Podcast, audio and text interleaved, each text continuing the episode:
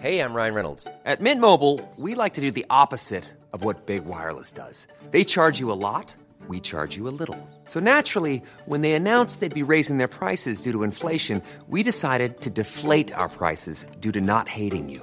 That's right. We're cutting the price of Mint Unlimited from $30 a month to just $15 a month. Give it a try at mintmobile.com slash switch. $45 upfront for three months plus taxes and fees. Promo rate for new customers for limited time. Unlimited more than 40 gigabytes per month. Slows. Full terms at mintmobile.com.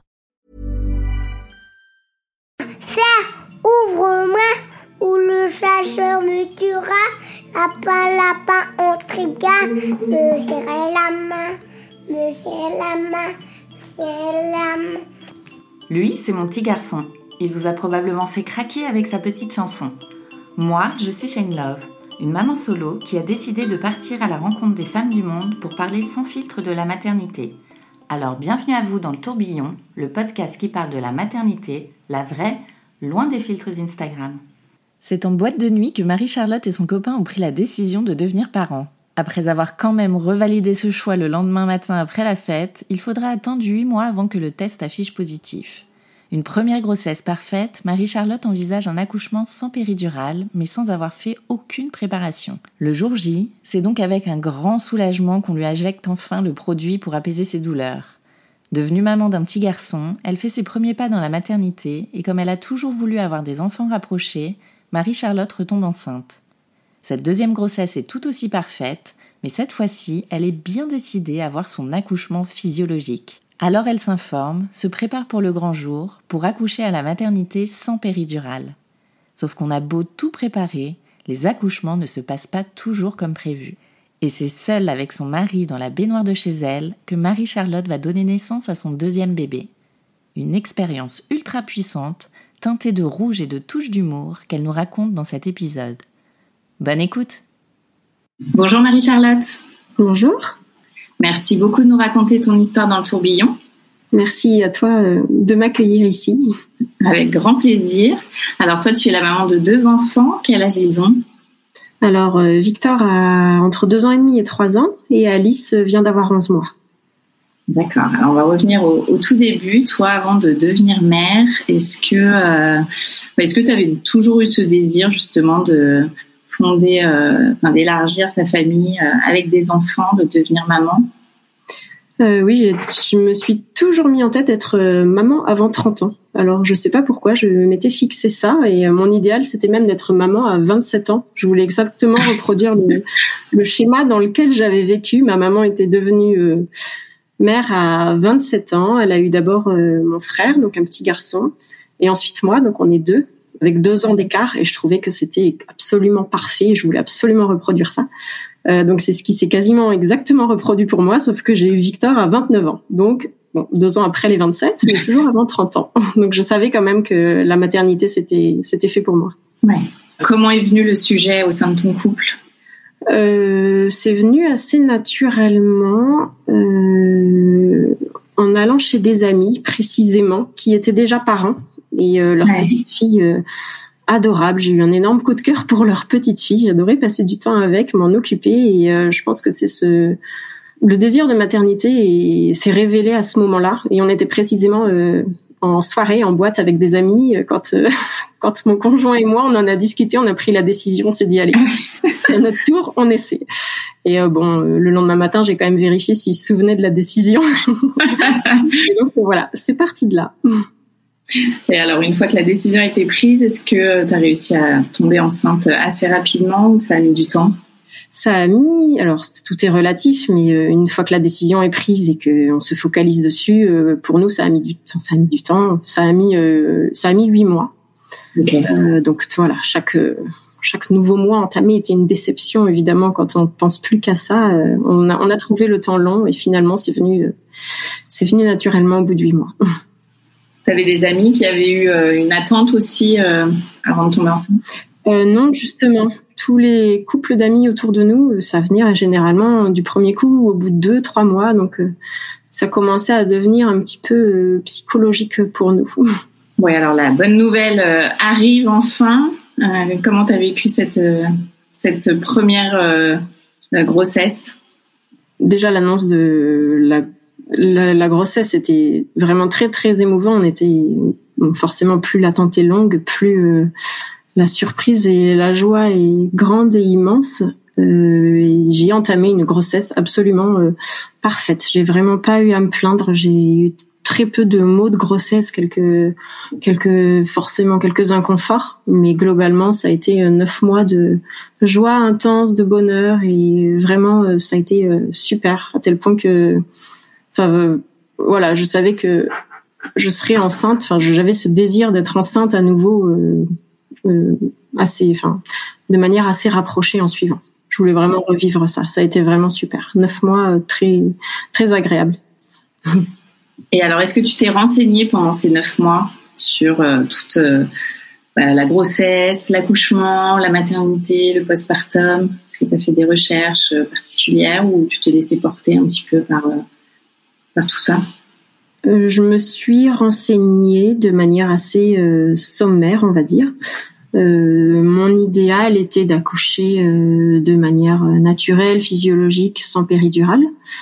Je dis bien mon idéal parce que je me suis pas, euh, je me suis pas justement préparé un accouchement physiologique parce qu'on a beau se dire j'aimerais ne pas avoir de péridurale, quand on souhaite réellement rester maître maîtresse de son corps pendant l'accouchement, euh, je pense qu'il faut vraiment avoir une préparation spécifique et être extrêmement renseigné. Et je sais que j'ai pris, j'ai glané des informations, mais pas dans cette optique-là, pas dans cette préparation-là. Donc j'ai fait une préparation classique. Je me suis informée un petit peu sur l'allaitement, voilà, sur euh, les informations euh, assez, ouais, classiques et sommaires, on va dire. Mais j'ai pas forcément été plus dans, dans le détail d'une préparation alternative.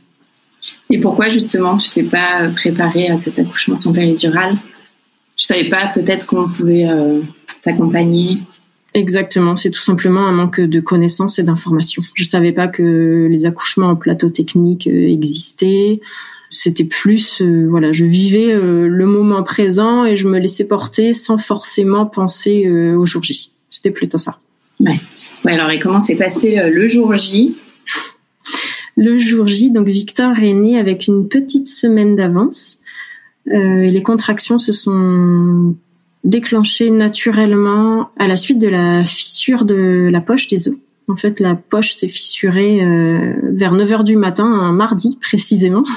Euh, et là, j'ai su que voilà, j'ai su que c'était le jour J, ça trompe pas et, j'ai eu la chance que les voilà que les contractions se mettent en route naturellement dans la foulée et ça a été vraiment crescendo. Donc dans la matinée, tout allait bien. On a pris notre temps avec mon conjoint, on est allé à la, à la maternité vers euh, aux alentours de 15 heures dans l'après-midi et ça a commencé à devenir difficile euh, vers 18h, 19h. Et c'est vraiment aux alentours de 21h, 21h30, 22h que là j'étais je commençais à être dans le dur euh, on était tout seul dans la chambre et j'avais vraiment l'impression d'être euh, pas au bout, mais mais vraiment c'était c'était vraiment difficile et euh, je voulais absolument prendre un bain ou qu'on m'ausculte, qu'on me dise où j'en étais parce que je j'en pouvais plus. On était tout seul et on, savait pas du tout où on en était, ce qui nous attendait.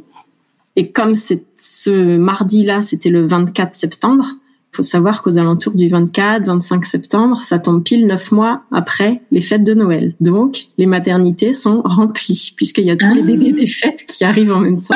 Donc, il y avait très peu de personnel. Personne n'était disponible pour venir nous voir et pour nous dire où on en était. Donc, on a un peu attendu et, euh, et je me suis sentie seule en fait. J'aurais eu besoin qu'on soit plus accompagnés. Comme j'étais pas euh, hyper bien préparée à, à la gestion des, des contractions. J'aurais vraiment aimé que quelqu'un soit là, disponible pour nous, pour nous accompagner. Et donc en fait, euh, rapidement, j'ai demandé la péridurale parce que j'en pouvais plus. Donc j'étais à deux et demi, je demandais la péridurale. On m'a fait patienter un petit peu. J'ai quand même pu prendre un bain pour euh, pour soulager les contractions. Et rapidement, euh, les contractions sont revenues et on a pu me poser la péridurale. On a passé la nuit comme ça à attendre au calme. Je reconnais que la péridurale, ça a été euh, sacré soulagement. Mais vraiment, on est dans une tempête et d'un coup, tout s'arrête. T'étais pas déçu d'avoir euh, d'avoir pris la péridurale? Ouais, Ça te non, soulageait tellement. Ouais, ouais, ouais, complètement. Sur le moment, je me suis dit, bah, si je demande la péridurale, c'est que j'en avais besoin et que voilà, ça devait se passer comme ça. Donc on a pu se reposer un petit peu, passer quasiment toute la nuit comme ça. Le travail a avancé, s'est fait relativement bien. Et vers 8 heures, on nous a installés pour nous dire que ça y est, on allait pouvoir entamer la phase de, de poussée aux alentours de 8 heures du matin. Et donc là, j'ai poussé longtemps, presque une heure. Ça a été intense, très intense, très fatigant, éprouvant. Et ce que j'ai vraiment apprécié dans cet accouchement, c'est que euh, c'était une maternité quand même euh, assez orientée euh, une physiologie. Je sais pas comment l'expliquer, mais pendant tout le toute la durée de la poussée, on n'a été que quatre dans la pièce. mon conjoint, la sage-femme qui était assistée d'une auxiliaire et moi, et on a vraiment formé une équipe tous les quatre. C'était vraiment un travail tous les quatre. Euh, tout le monde m'encourageait, on était à fond. Personne d'autre n'est rentré dans la pièce pendant une heure de poussée. Et euh, ce que j'ai vraiment apprécié, c'était le, le dévouement en fait de cette sage-femme. Et elle était, elle était à fond quoi, comme si c'était euh, sa propre vie qui en dépendait. Et ça, mais c'était, ça a été un sacré soutien et un moment fort pour nous parce qu'elle a été, elle a été remarquable, vraiment remarquable j'ai été extrêmement bien euh, guidée et accompagnée pendant toute cette phase de poussée qui a été euh, assez éprouvante. Bon, ça s'est soldé par une épisiotomie parce que Victor, euh, encore aujourd'hui, c'est un petit rêveur, donc il est né avec le menton, le menton relevé. On dit qu'il naît dans les dans les étoiles, il regarde en l'air en fait. C'est ce qui bloquait sa sortie et ce qui fait que j'ai poussé aussi longtemps. Donc j'ai une petite épisiotomie pour le libérer. Évidemment, le moment où ils l'ont posé sur moi, mais c'est un raz de marée d'amour, quoi. Je, je, je, pourrais en pleurer encore quand on pense à ce moment parce que c'était, mais c'est incroyable à vivre, vraiment incroyable. Et j'ai une sensation corporelle ancrée en moi pour toujours, c'est euh, ce petit corps tout glissant posé sur moi et j'essayais d'entrelacer mes doigts autour de ses jambes pour pas qu'il glisse parce que c'était une vraie savonnette. Et ça, j'oublierai jamais. Et la première question que j'ai posée, c'est est-ce que c'est bien un garçon? Parce que je tenais absolument à avoir mon petit garçon en premier. Et euh, voilà, voilà comment tout a, comment notre histoire a commencé, euh, notre notre vie à trois a démarré. C'était un, un, moment exceptionnel. Et euh, tu as décidé de l'allaiter ou pas?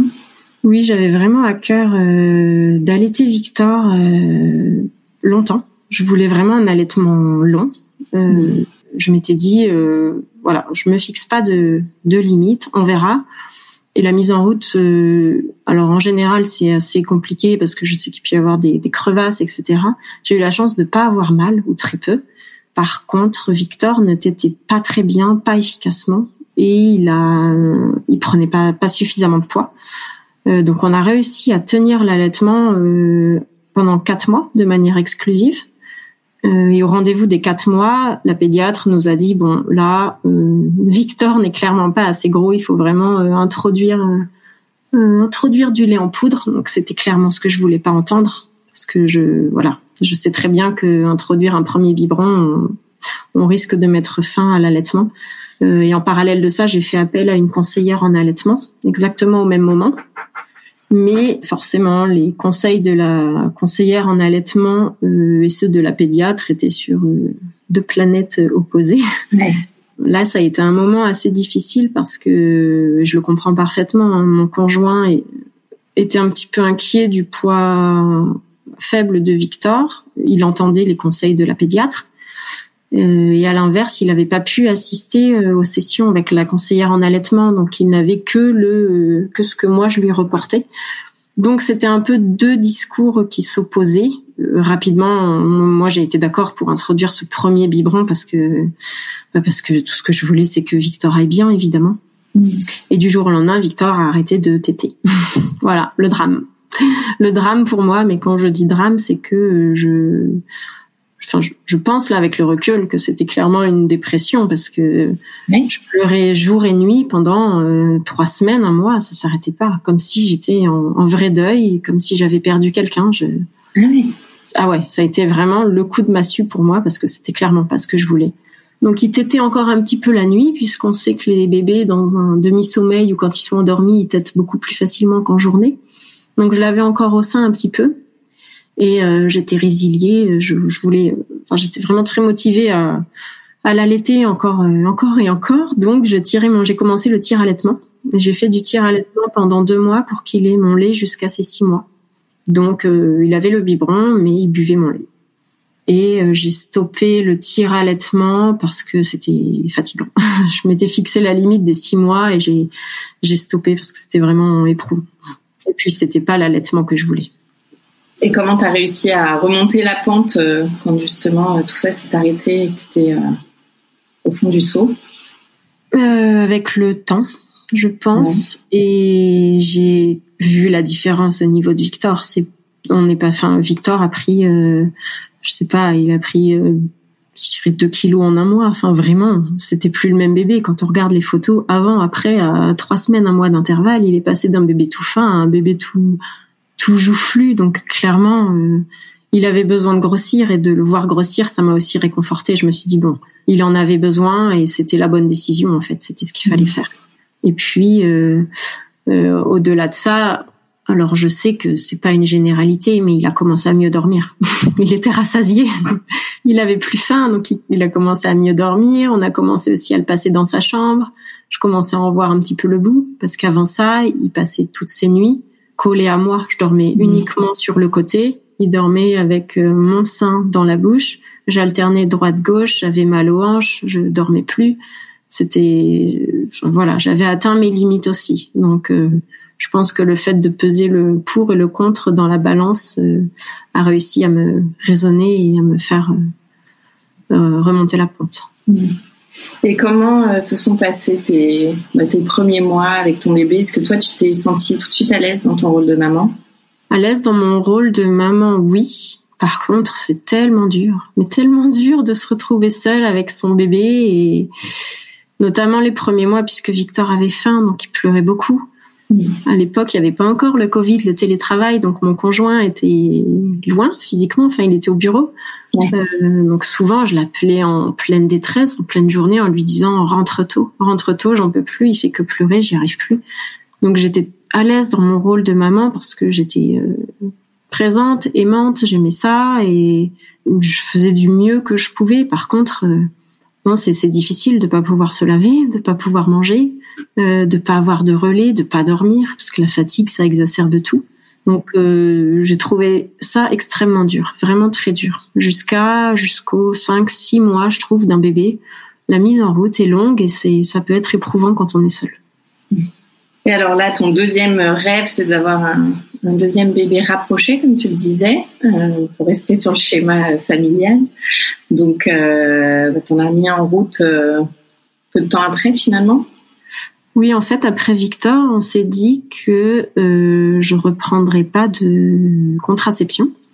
Comme ça avait mis un peu de temps pour Victor, on s'était dit, ben, on verra, en fait, on verra. Et à partir du moment où on s'est dit, allez, là c'est bon, on essaie vraiment, ben, ça a marché du premier coup. Donc c'était une super surprise, sauf que Victor avait euh, avait 11 mois. Euh, donc bon, euh, ils ont quand Alice est née euh, nos deux enfants n'avaient que, enfin n'avaient que euh, 20 mois d'écart, donc ça peut paraître peu, mais par rapport à d'autres qui ont les qui les ont beaucoup plus rapprochés, ça me semblait un écart en fait absolument parfait. Donc Alice est arrivée euh, très rapidement, elle est venue se loger en moi euh, au bout de voilà de la première tentative, et là j'ai entamé une deuxième grossesse euh, encore parfaite. Ouais. Vraiment j'ai pas eu à me plaindre non plus. Hein. Hormis le poids pris à chaque grossesse, ça c'est le seul point noir à chaque fois. Euh, sinon, à part ça, euh, vraiment que neuf mois de bonheur et de cohabitation parfaite, vraiment parfaite. Et alors pour cette fois-ci, pour ce, cet enfant-là, tu voulais un, un accouchement un peu plus naturel, ou en tout cas te préparer à ça? Tout à fait. Dès que j'ai su que j'étais enceinte, et de mémoire, je crois que j'avais commencé à me renseigner avant même de tomber enceinte pour être vraiment prête euh, euh au moment où il faudrait choisir le parcours, on va dire, le parcours de suivi. Quand j'ai su que j'étais enceinte, je me suis orientée vers un cabinet de sage-femme qui pratiquait l'accouchement en plateau technique.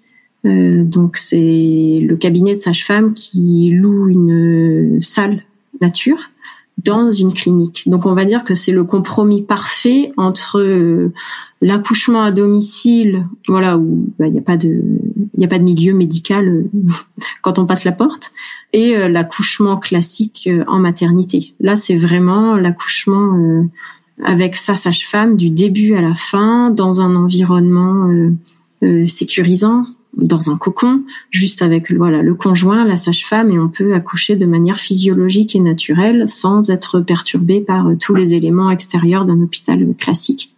Euh, et donc je me suis orientée vers ce, vers cette solution-là. Et donc pendant neuf mois, j'ai été suivie par euh, trois sages-femmes différentes qui font partie du même cabinet, donc je les connaissais parfaitement. La seule chose que je savais pas, c'était laquelle serait d'astreinte le jour où j'accoucherais. C'était euh, voilà la seule de la seule inconnue de l'équation. Mais sinon, c'était neuf mois de suivi et neuf mois de préparation euh, pour justement euh, accoucher le plus naturellement possible. Donc elles m'ont beaucoup informé sur euh, bah, déjà la physiologie, comment comment nous sommes faites et comment se passe le parcours du bébé euh, en nous, en fait, tout simplement, la descente dans le bassin et exactement ce qui se passe à chaque étape.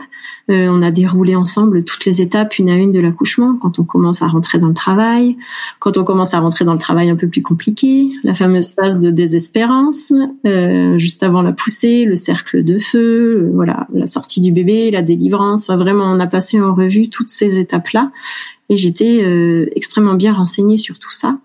Mais en parallèle, elles m'ont conseillé des lectures qui m'ont beaucoup aidé, notamment La naissance en BD de Lucille Gomez. Ça, ça a été une révélation pour moi de lire cette BD. Je l'ai faite lire à Thibaut, mon conjoint, pour qu'il ait justement aussi euh, bah, bien en tête, euh, voilà, tout tout ce qu'implique un accouchement naturel en fait, et quels sont les éléments clés pour pouvoir euh, rester euh, souveraine le jour J, quoi. Avoir toute la puissance dont on a besoin.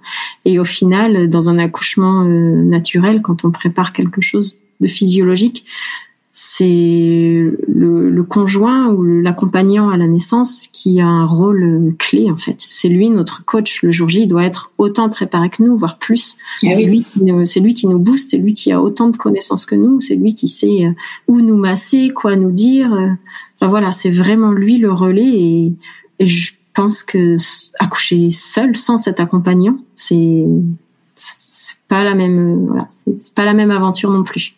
Donc Thibaut était tout autant préparé que moi. On avait vraiment le même niveau de connaissances et d'informations pour cette deuxième naissance.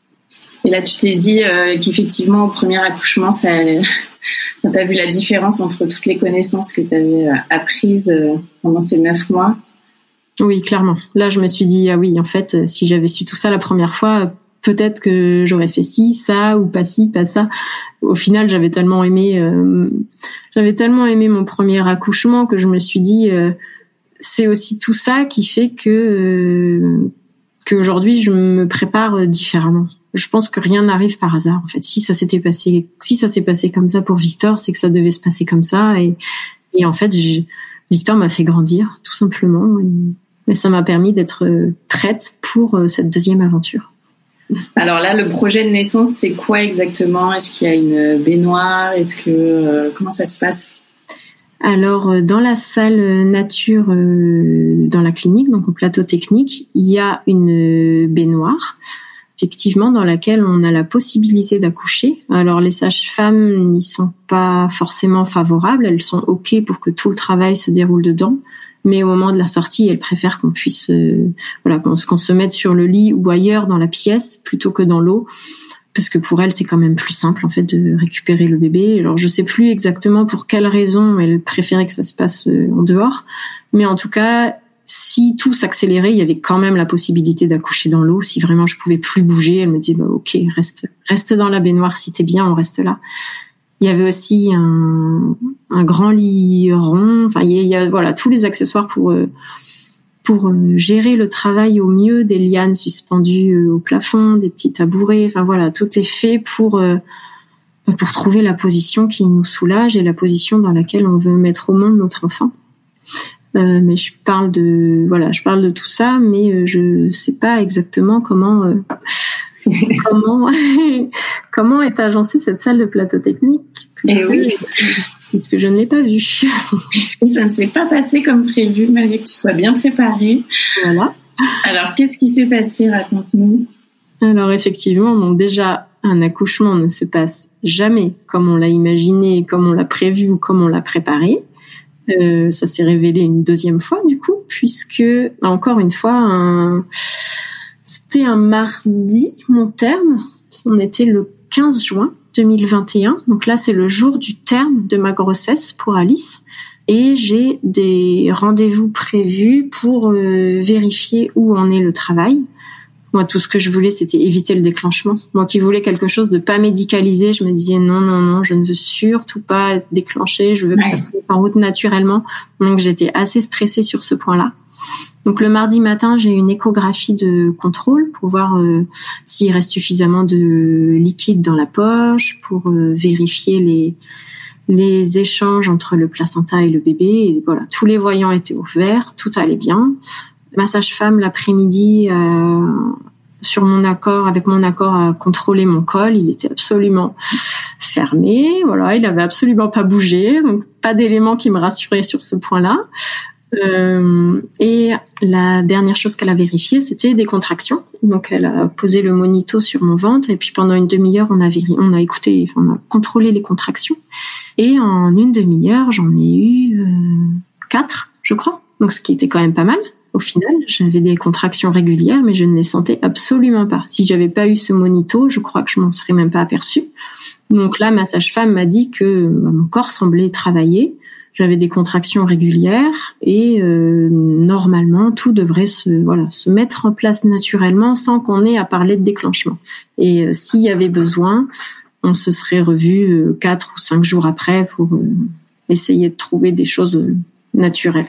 Elle avait prévu de me faire boire une potion, alors j'ai jamais trop creusé ce que c'était, mais c'était des sages-femmes branchées très nature, physiologie et voilà. Pas contre la médication évidemment, mais à chercher des en priorité des solutions naturelles. Elle m'avait parlé d'une potion de plante ou je sais plus quoi à boire qui devait avoir un goût assez infâme. Donc elle m'avait dit bon, on va essayer de pas arriver là. pour déclencher l'accouchement, mais normalement tout va se mettre en route euh, tout seul. Donc là, tu repars euh, rassurée?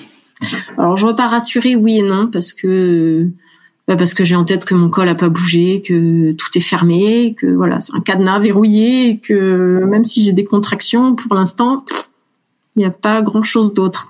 Et j'ai pas d'autres signes annonciateurs euh, par ailleurs. Donc le mardi soir, je rentre à la maison. Thibaut doit gérer mes émotions parce que j'arrête pas de lui dire que je vais être déclenchée, que tout est foutu, que j'aurai jamais mon accouchement naturel, que euh, voilà, si je suis déclenchée, je sais que les contractions sont beaucoup plus fortes, que je vais pas tenir, que je vais demander la péri, bref, voilà, le drame. il essaie de me rassurer comme il peut. Euh, le soir, euh, le mardi soir, je me souviens que je décide de lâcher prise sur la préparation parce que tous les soirs avant je faisais des mouvements de ballon, il me massait dans le bas du dos avec une synergie d'huile essentielle euh, préparée par mes sages-femmes, un truc vraiment spécifique. Enfin vraiment on était à fond dans la préparation. Et là le mardi soir je me dis allez, je laisse tout ça de côté, je me pose sur le canapé, je mange de la glace, on regarde du foot. Truc euh, improbable. Et là je sens quand même que mon corps contracte. Alors je je le sens parce que je pose mes mains sur mon ventre mais sinon je ne ressens absolument rien d'autre. Donc au final, c'est juste les contractions senties l'après-midi pendant le monitoring qui continuent, qui se poursuivent toute la nuit. Et vers 5 heures du matin, je suis réveillée et là, je me dis, je les sens quand même les contractions. Je sens que ça se met en route. Et euh, je pense qu'on a toutes fait ça. En deux secondes, je télécharge une application qui qui mesure les contractions, qui les chronomètre. Et là, l'application me dit de partir à la maternité je fais n'importe quoi. n'importe quoi, je ressens absolument rien. D'accord, elles sont un peu rapprochées, mais je ne sens absolument rien. Mais vraiment rien. Donc, euh, je ferme l'application et... Oui, surtout que tu avais déjà connu les, contractions euh, beaucoup plus intenses au, premier accouchement. Mais oui, surtout, je me revois euh, morfler complètement pour Victor. Et là, je me dis, mais non, non, non, c'est pas possible. Mon téléphone raconte n'importe quoi. Donc, je le pose sur le côté et je me lève parce que je me dis, je suis tellement surexcitée euh, que mon corps se mette en route que euh, impossible de me rendormir. Donc je me lève et là je me dis bon, je, je le sais, je le sens au fond de moi, c'est sûr, c'est ça y est, ça se met en route. La clé pour euh, un accouchement rapide et naturel, c'est le mouvement, la gravité. Donc là, je me lève, je fais mille trucs, je lance une lessive à 5 heures du matin. Je me lève, je prépare les sacs, voilà, je fais du rangement dans la maison. Et vers 5h30, je vais me promener dans le jardin. Donc c'était en plein été. Donc le jour commençait à se lever, c'était vraiment super agréable parce que c'est le petit matin. Euh, il fait pas froid, surtout surtout on était à Toulouse à l'époque, donc il faisait vraiment bon. voilà, j'étais pieds nus dans l'herbe, il y a des oiseaux qui gazouillaient. Enfin, c'était vraiment un, petit matin absolument parfait. Donc je marche dans le jardin et là je me dis bon bah je vais faire des mouvements, euh, des mouvements de bassin. Et pour faire, pour faciliter la descente du bébé, il faut aussi euh, s'étirer, lever les bras, allonger le dos, allonger toute la colonne. Et donc là, je décide de de m'étirer le long de la rambarde de la terrasse. Et là, je perds, je, je perce la poche des os. D'un coup, paf, je suis en chemise de nuit dehors, il est 5h30. Et là, la poche, euh, voilà, se rend. Et là, je me dis, oula, ok, donc ça y est, c'est vraiment, euh, ça y est, quoi, c'est bon. Et là, je me sens un peu bête, je regarde autour de moi, je fais, non, bon, il est 5h30, il n'y a pas de voisins dans le jardin aux alentours. Personne ne m'a vu. Je suis voilà, je suis surexcitée et du coup je, je rentre, je vais euh, j'envoie un message à ma sage-femme, à celle qui était d'astreinte. J'avais un petit planning sur le frigo qui me disait euh, qui contacter euh, tel jour. Et donc je lui envoie un message, je lui dis que voilà, c'était un quart d'heure après avoir rompu la poche, que voilà, la poche est rompue, que je n'ai absolument aucune contraction, enfin ça contracte mais je les sens toujours pas, j'ai absolument aucune douleur. Et elle me répond euh, OK, euh, on se tient au courant, euh, réécris-moi quand voilà quand tu as besoin. Et donc moi je rentre, je continue à faire des petits mouvements, voilà, je je m'active, je, je me pose pas sur le canapé à attendre. Vraiment, je, je m'active pour que pour que tout aille vite dans la journée. Je me dis, ah à midi, il faudrait que j'ai mon bébé dans les bras, ce serait bien. Et surtout, euh, je, je, commence à préparer les affaires de, de Victor pour la crèche. Enfin voilà, j'essaie d'anticiper son petit sac euh, au cas où on doive le confier à nos amis comme c'était prévu. Enfin voilà, j'essaie de boucler un petit peu toutes les dernières affaires et je réveille Thibaut vers euh, moi vers 6 heures, 6 heures du matin. Je lui dis que bah c'est sûr, c'est bon, c'est pour aujourd'hui, ça se met en route. Il me demande si ça va, je lui dis que oui, je super. je, ne sens rien du tout. Et à 6h15, on s'était dit qu'on allait réveiller Victor assez tôt quand même pour le préparer. Sauf que, chose qui n'arrive absolument jamais. Donc Victor avait un lit au sol, sauf qu'il n'en sortait jamais. Et là, c'est le premier matin où il en sort tout seul. Il rampait dans sa gigoteuse. il est sorti de son lit, comme quoi, je sais pas, il a dû le sentir, je sais pas, c'était surprenant. Il est sorti de sa chambre, sorti de son lit, il a rampé dans sa gigoteuse.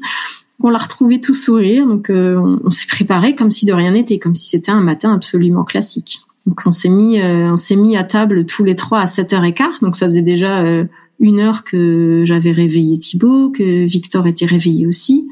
surtout que tu avais perdu les os.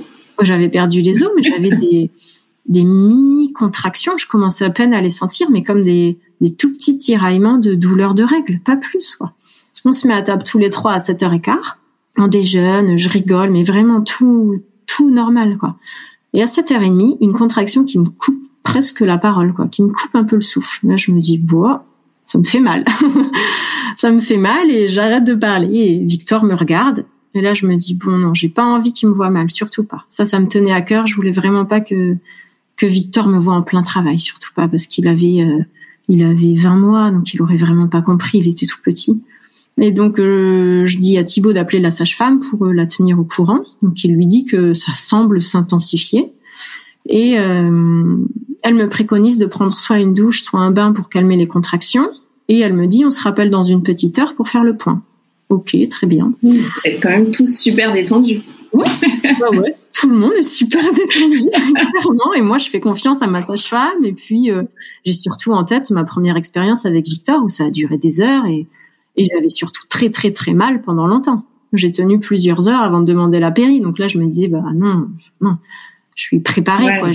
Thibaut et moi, on a une boîte à outils bien remplie pour, euh, pour tenir. Tenir ce marathon qui nous attend. Et à 7h30, je laisse les garçons à table, qui finissent de déjeuner et je vais prendre une douche. Alors ça me soulage un peu, mais ça fait pas grand-chose. Donc depuis cette première contraction qui est survenue à table, j'en ai d'autres dans la douche et elles me font mal. Et je me rends compte que l'eau chaude n'aide pas. Donc euh, bon, quand je dis que ça me fait mal, c'était, je sentais que ça s'intensifiait, mais euh, j'allais bien, j'allais vraiment bien. Je sors de la douche et là je dis à Thibaut de se dépêcher d'emmener Victor à la crèche parce que je sens quand même malgré tout que euh, ça monte en intensité. Et là, je pense que j'ai clairement manqué de précision. J'aurais dû euh, dire à Thibaut, vraiment, dépêche-toi. lui, il a, lui, il a compris le message euh, comme si je lui disais, dépêche-toi d'emmener Victor à la crèche pour qu'on soit tranquille pour gérer le travail sans lui. Sauf que je lui ai, j'ai pas été assez explicite, je pense, sur mon ressenti à ce moment-là. Et donc les garçons sont partis vers 8 heures. Euh, moi, je me suis fait couler en bain. Je me suis dit bon, un bain, ça aura peut-être plus d'effet que que la douche. Euh, je me glisse dans la baignoire et là, ouais, ça fait du bien. Donc là, je reste là un quart d'heure, 20 minutes. Je me mets dans ma bulle. J'avais euh, quasiment, enfin pas fermé les volets complètement, mais j'étais dans la pénombre, dans l'eau chaude et ouais, j'étais toute seule. Je commençais à faire mes petits exercices de respiration, de visualisation. Enfin vraiment, j'étais bien et j'étais dans mon voilà dans mon petit cocon et les contractions reviennent de plus belle au bout de 15-20 minutes. Mais là, euh, forte quoi. Je me dis bon, ok, évidemment, j'ai pas mon téléphone à proximité de la baignoire. Ça fait 20 minutes que Thibaut est parti. Et en plus, euh, il déposait Victor à la crèche. Et sur le chemin du retour, il devait déposer le sac d'affaires de Victor chez nos amis qui étaient censés récupérer Victor à la crèche le soir s'il y avait besoin. Et donc, euh, je sors de la baignoire, j'enfile, euh, j'enfile des sous-vêtements confortables, parce qu'il faisait chaud hein, à Toulouse. Euh, mi-juin, il fait déjà très chaud. Et en plus, avec le travail, n'en parlons pas. J'avais très très chaud. J'attrape mon téléphone pour lui dire, chérie, t'es où? Je, Ça devient dur. Mais là encore, je suis pas très. Voilà. je suis encore pas très explicite. ça devient dur. en parallèle, j'écris à ma copine euh, chez qui Thibaut devait déposer le sac d'affaires. Et elle me dit oui, il est là, il vient de repartir, donc il était 8 h euh, je sais plus 8h25 à peu près. Et euh, pendant ce temps-là, sur la route, donc Thibaut est sur le retour, il appelle la sage-femme pour lui dire bah, ça semble s'accélérer, il faut il faut venir à la maison ce qui était convenu, c'était que notre sage-femme euh, d'astreinte ce jour-là vienne à la maison. Euh, on fait une partie du travail ensemble et c'est elle qui estime le moment euh, opportun pour partir à la maternité, pour pas y aller trop tôt, pour qu'on reste le plus longtemps possible dans notre bulle à la maison et aller euh, à la maternité vraiment au dernier moment pour passer le moins de temps possible sur place. Donc il a appelé notre sage-femme pour lui dire de, de, décoller et de venir à la maison. Sauf que notre sage-femme vivait à 40 minutes de Toulouse et que Toulouse, euh, entre 8h30 et 9h du matin, c'est impraticable avec les bouchons. Donc, bon, bref, voilà. Thibaut arrive à 8h30 à la maison. Et euh, quand il est parti à 8 h donc il s'est absenté une demi-heure. Quand il est parti à 8 h je, voilà, j'allais bien, je me glissais dans l'eau du bain, euh, ça roulait. Quand il revient à 8h30, je suis métamorphosée. Je, suis plus du tout la même. Je ne maîtrise absolument plus rien. Je suis cramponnée à la table du salon. Je suis sur la pointe des pieds. Je, voilà, je me tords, je me plie et j'ai chaud. quand il arrive, je me cramponne à son cou. Il y a une contraction qui arrive, je me cramponne à son cou.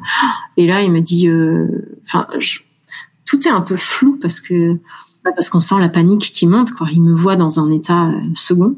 Lui, il sait plus quoi faire. Il sait plus s'il doit appeler la sage-femme, si on doit partir à la maternité. Enfin voilà, on est un peu, euh, on est complètement perdu en fait.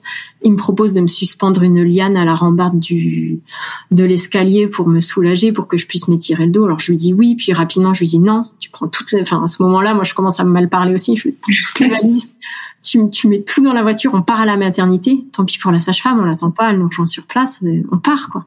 Vous étiez à combien de temps de la maternité? Alors normalement euh, 10 minutes. Là, je pense qu'avec les bouchons, c'était plus 20 euh, ou 30 minutes. Euh, donc il part mettre toutes les affaires dans la voiture. Moi, j'essaie encore de me replonger dans ma bulle, dans mon cocon, pour euh, essayer de me recentrer en fait sur tout ce que j'avais appris. Et j'étais démunie parce que j'avais l'impression avant ça d'être euh, prête et là, je me rends compte que je gère absolument rien. En fait, je suis, je suis dans un raz de marée et je suis en train de, voilà, je suis en train de perdre pied clairement. J'avais disposé sur la table du salon des petites cartes avec des mantras. J'avais écrit euh, chaque vague euh, me rapproche un peu plus de mon bébé. Euh, Alice sait naître. Je suis forte. J'ai confiance. Voilà pour me pour me booster. Rien n'y fait évidemment. à ce moment-là, j'ai juste envie de crier et en fait, c'est des sons rauques qui sortent de moi, mais vraiment c'est sauvage et ça vient de mes entrailles et, Et à ce moment-là, je ressens même de la honte. Je me dis, mais non, je veux pas que Thibaut m'entende crier comme ça. C'est pas possible.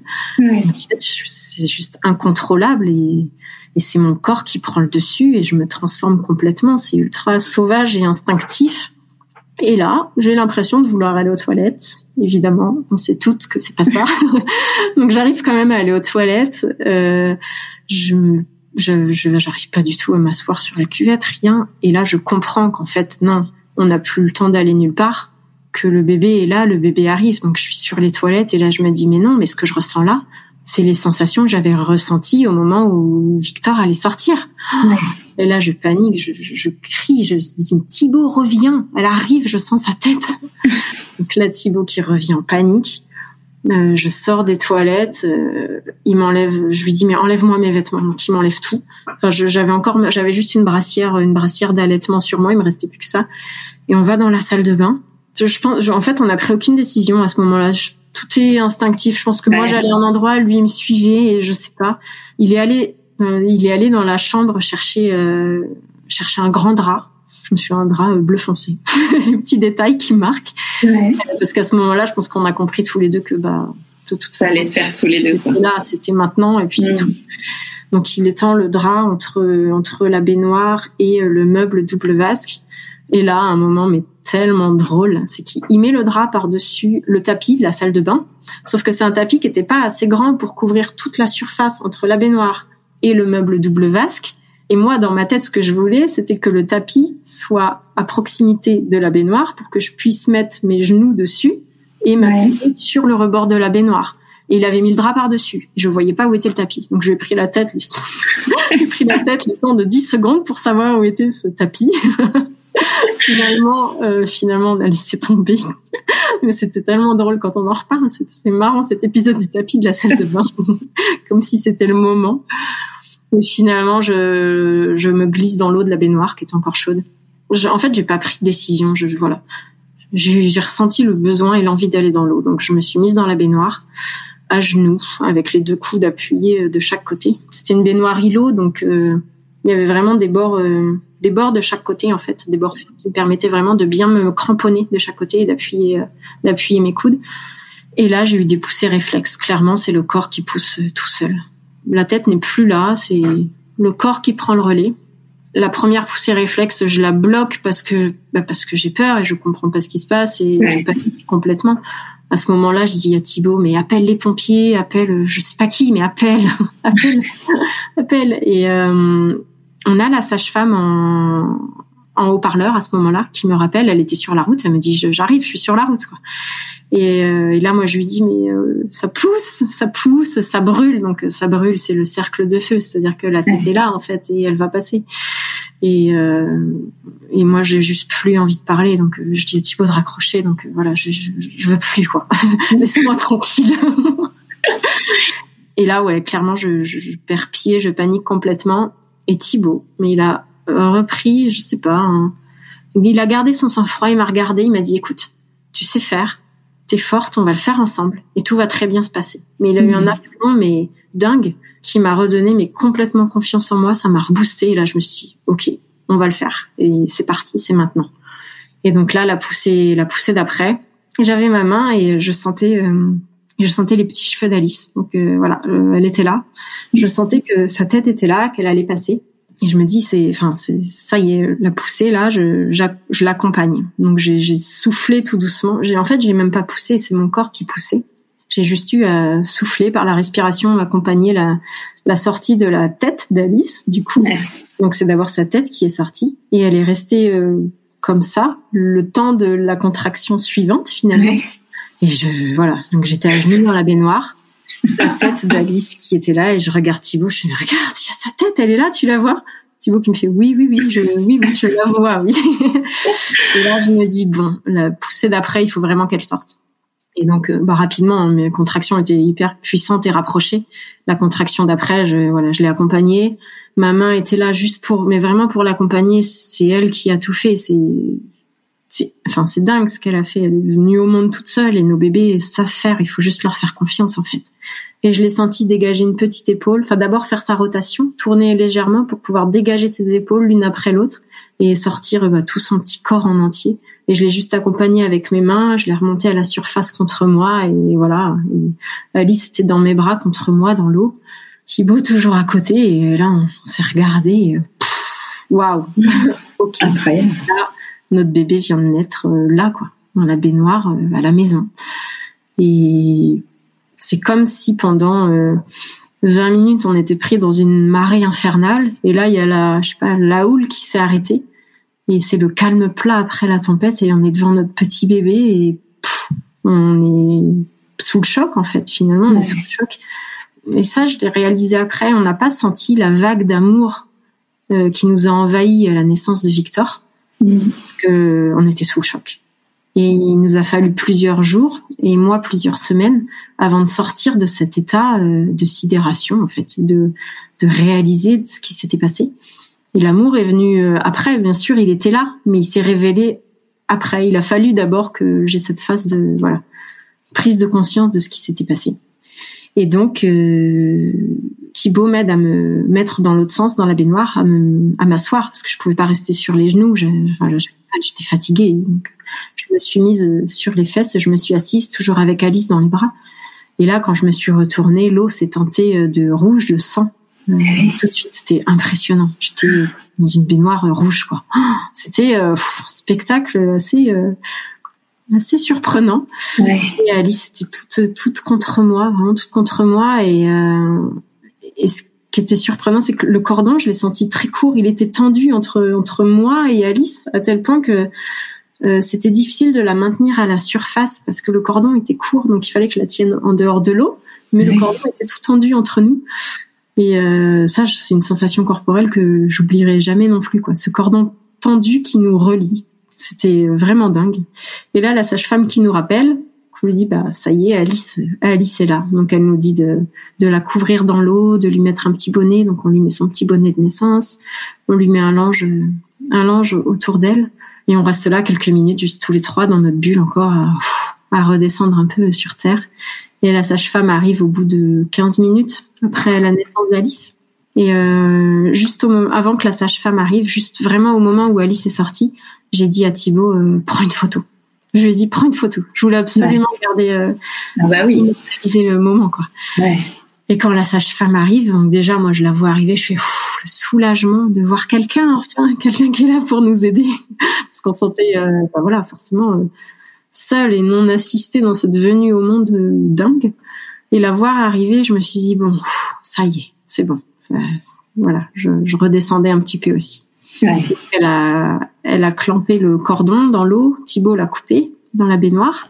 Elle a vidé la baignoire. Ils ont mis Alice en peau à peau euh, dans les bras de son papa. Donc euh, c'est Thibaut qui a qui a séché Alice et qui l'a gardée euh, contre lui, contre son torse, bien au chaud, le temps que moi je puisse vider la baignoire avec la sage-femme et au bout de 20 minutes, euh, j'étais toujours dans la baignoire qui était en train de se vider, nouvelle envie de pousser. Donc là, c'est eh du placenta.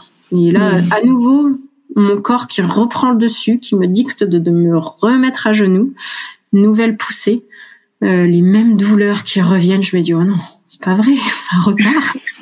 Et finalement, j'ai expulsé le placenta euh, bah, dans la baignoire. J'étais à genoux, la baignoire était vide, donc le placenta est tombé entre mes genoux. C'était à nouveau une scène super impressionnante euh, de, de voir un placenta. Un placenta, c'est impressionnant, c'est gros. De le voir comme ça, là, euh, c'est assez dingue. Et donc là, la sage-femme, euh, bah, elle, a, pris le, elle a pris le relais sur sur un peu nettoyer la baignoire. elle était équipée de la tête aux pieds, et voilà, parce que un accouchement, un accouchement, c'est voilà, c'est du sang. Certainement du sang. Et ensuite, euh, ce qui est fou, c'est que j'étais en forme, très très en forme par rapport à mon premier accouchement où j'ai une péridurale qui m'a paralysé la jambe gauche pendant des heures et je pouvais pas me lever. Là, je me suis douchée, je me suis rincée, je suis sortie de la baignoire euh, et voilà, comme si de rien n'était. Et là, ma sage-femme, pour moi, j'avais pas imaginé ça, mais elle m'a dit euh, non, on reste à la maison on va pas à la maternité, on va nulle part, on reste ici, je te fais tous les soins là, et vous, vous n'irez pas à l'hôpital. Et là, je me suis dit, mais c'est génial, c'est super. Et en fait, on s'est installé dans notre chambre. Elle m'a fait les soins, elle a fait les soins à Alice. Et voilà, et... Tout allait bien. Tout allait bien. Il n'y avait pas de mmh. raison de passer à la maternité et c'était, euh, c'était super de pouvoir euh, commencer ce début de vie et offrir ce début de vie à Alice dans son cocon, dans son environnement, chez elle. Mais ça a été euh, merveilleux. Pour elle, ça a été super. Et finalement, euh, la sage-femme est venue tous les jours à la maison pour voir comment on allait et tout s'est très bien passé. Maintenant, avec le recul, je me dis que clairement, on manque d'informations. Toutes les femmes devraient euh, au moins avoir la connaissance pour pouvoir faire des choix en conscience, en fait, pour choisir clairement l'accouchement qu'elles veulent, ou au moins avoir les informations pour euh, bah, pour être prête au mieux, parce que c'était euh, c'était une aventure vraiment incroyable, vraiment dingue. Même avec ton chéri, j'imagine que ça a créé un lien entre vous. Ça, c'est sûr c'est c'est clair que c'est assez dingue de vivre ça ensemble. Vraiment, c'est on, l'a ressenti tout de suite. Euh, on en parlait tout le temps, tous les jours, et on s'est dit mais tu te rends compte de ce qu'on a fait, tu te rends compte de ce qu'on a vécu tous les deux là? Enfin, c'était euh, on en parlait tout le temps parce que besoin besoin d'en parler, besoin de réaliser ensemble et c'est clair que ce qu'on a vécu tous les deux, c'est tellement fort et puissant que ça soude et ça unit encore plus, ça c'est certain. Et le petit Victor est revenu quand alors Ce petit chat? Ouais, le petit Victor. Ah, euh, juste pour revenir juste avant, la sage-femme euh, qui est arrivée pour faire les soins, qui nous demande à quelle heure est née Alice à peu près? Et là, je dis, bah, je sais pas. Et je dis à Thibaut, bah, regarde l'heure de la photo, puisqu'il l'a prise tout de suite quand elle est sortie. Et là, Thibaut annonce 8h54 à la sage-femme. Et moi, j'écarquille les yeux et je regarde Thibaut, je suis 8h54. C'est l'heure exacte de naissance de Victor. C'est improbable. Là, je me dis, mais c'est pas, enfin, c'est improbable. Les enfants ont choisi de naître à la même heure. Alice a choisi son moment et, et j'ai trouvé ce symbole euh, fort, quoi. Vraiment fort. Et donc mon petit Victor, pendant ce temps-là, journée de crèche absolument banale et normale pour lui. Euh, finalement, c'est Thibaut qui est allé le chercher le soir euh, comme si de rien n'était. Et au, passage, il est retourné chez nos amis pour récupérer le sac de Victor, raconter l'accouchement à nos amis. Ils sont rentrés à la maison et on était tous les quatre dans notre bulle et on a pu présenter euh, Victor et sa petite sœur Alice, on, voilà, on a fait les présentations entre nous tous les quatre à la maison euh, de la manière la plus naturelle possible et c'était c'était vraiment euh, fort comme moment, vraiment fort. C'était super de pouvoir euh, faire les choses comme ça. Hmm. Est-ce que tu as allaité Alice aussi? Alors là, oui, forcément, comme ça s'était pas passé comme je l'aurais aimé pour Victor, l'allaitement, je me suis beaucoup plus renseignée. Ça a beau être euh, naturel, c'est ça peut être semé d'embûches. Donc là, j'étais vraiment bien préparée euh, et j'ai tout fait pour que ça se mette bien en route, que ça marche. Et aujourd'hui, je l'allaite encore et tout va très bien. Alice a 11 mois, elle fait presque 10 kilos et elle est très en forme. Non, c'est super, ça se passe très très bien, c'est une très belle aventure. Et Victor euh, parfois euh, demande à téter, s'amuse à faire blanc. Donc je lui dis non, mon chéri, écoute, euh, c'est ta petite sœur maintenant, euh, ton tour. Donc non, l'allaitement ça roule et puis bon, on verra jusqu'où ça nous mène. Et vous envisagez de faire d'autres enfants? Alors là, tout de suite, je dirais non parce que c'est dur encore, hein. c'est intense. Des enfants euh, rapprochés en bas âge, euh, c'est vraiment un sacré rythme. Surtout que au niveau des nuits, nous on est servi. On a des enfants qui voilà. Si l'endormissement se passe bien, on a beaucoup de réveils nocturnes ou des réveils très matinaux. Mais en ce moment, nos journées commencent à 5h30, donc euh, faut s'accrocher. Donc pour l'instant, on a tendance à dire non. Deux enfants, c'est très bien. Mais on ferme pas la porte à un troisième. On se dit on verra. Sauf que bon, si troisième il y a, je pense que d'office je vais prévoir un accouchement à domicile. C'est ce que j'allais te demander, c'est pour ça que je te posais la question. Mais bon, j'aurais aussi la pression de vouloir qu'il naisse à 8h54. Donc, euh, ça me semble improbable.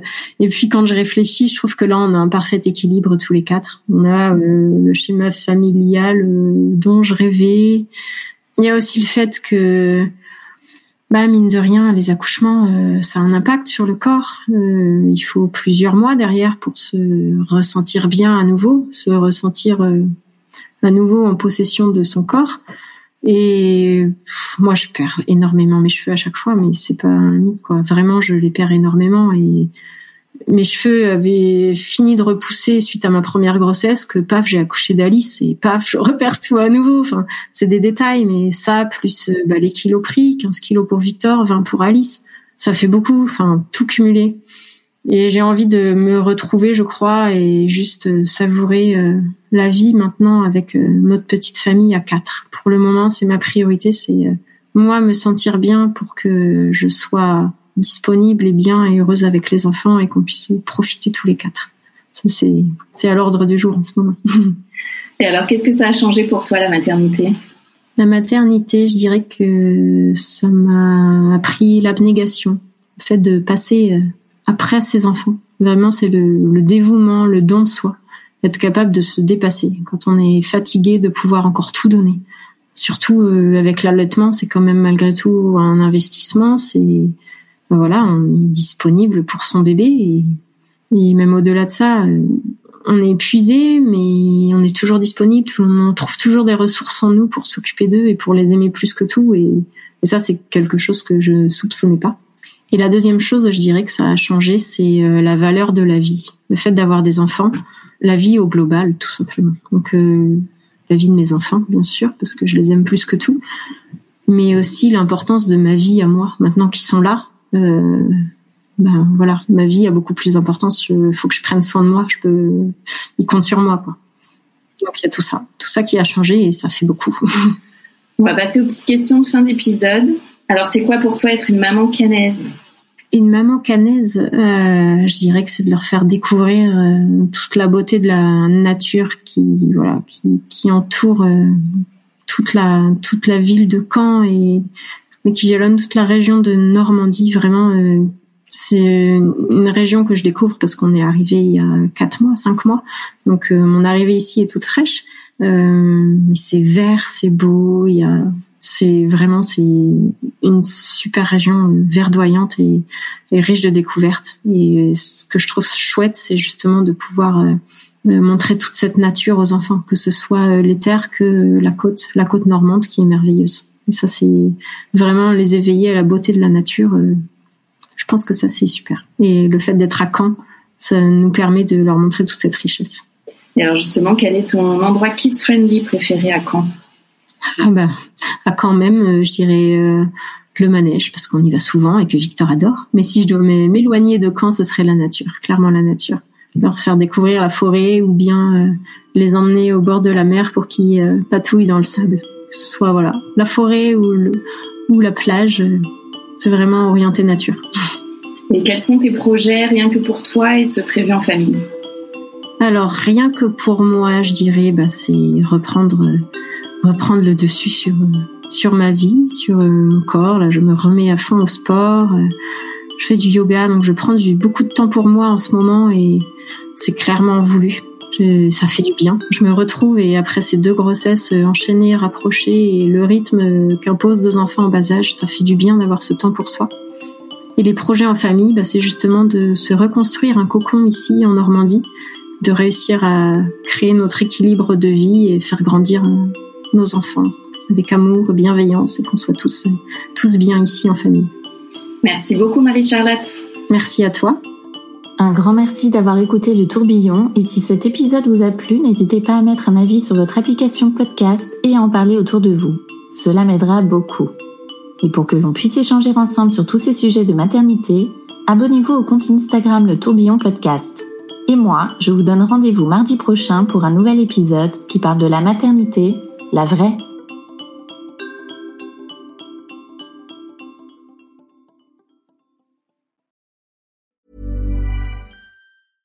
Even when we're on a budget, we still deserve nice things. Quince is a place to scoop up stunning high-end goods for 50 to 80% less than similar brands. They have buttery soft cashmere sweaters starting at $50, luxurious Italian leather bags, and so much more.